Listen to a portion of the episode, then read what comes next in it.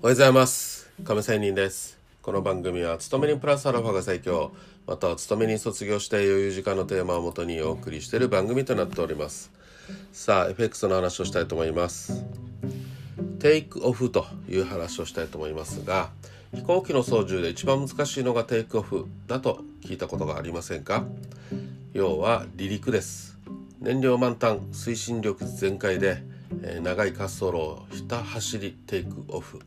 そして管制塔から指定された指示された高度まで一気に上昇してやっと水平飛行になります。飛行機は滑走することであの、えー、巨体を浮き上がらせるための十分な揚力を得て初めてテイクオフが可能となります。十分な揚力を得ないままにテイクオフをすれば失速して燃料満タンであることもあって大惨事になりかねません。これは相場のエントリーの難しさに通ずるものがあると思っております。相場のエントリーは早すぎてもダメですしかといって慎重になりすぎて遅すぎてもダメです。早すぎる場合は不確実な要素が確実な要素を大きく上回っている点で時で全く見方が誤っている時もありますがそれ以上に読んだ方向が合っているのにエントリーが早すぎて相場のあやに降らされて投げさせられた投げさせられてから、まあ、主枠の方向に相場が動くこともよくあってああやっぱり当たってたのになぁと保存を噛むことがあります。遅すぎる場合は確実性をあまりに求めるがために誰の目にも、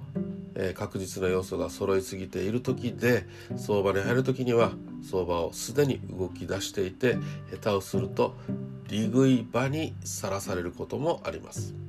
個人的に思うのは確実な要素と不確実な要素がおおむねだいたい7対3ぐらいの割合の時がまあ、エントリーのタイミングじゃないかなとか思ったりしますね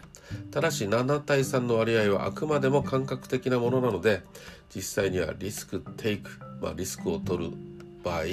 どうしてもエイヤーという思い切りが必要とされますしそのエイヤーのタイミングの精度を上げるためにはできるだけ多くの経験を積むこととそして知識を本当の自分の自分自身のものにしていることが必要だと思います。またテイクオフに失敗した時大惨事になるか全員無事で済ませられるかはまあその操縦してる機長にと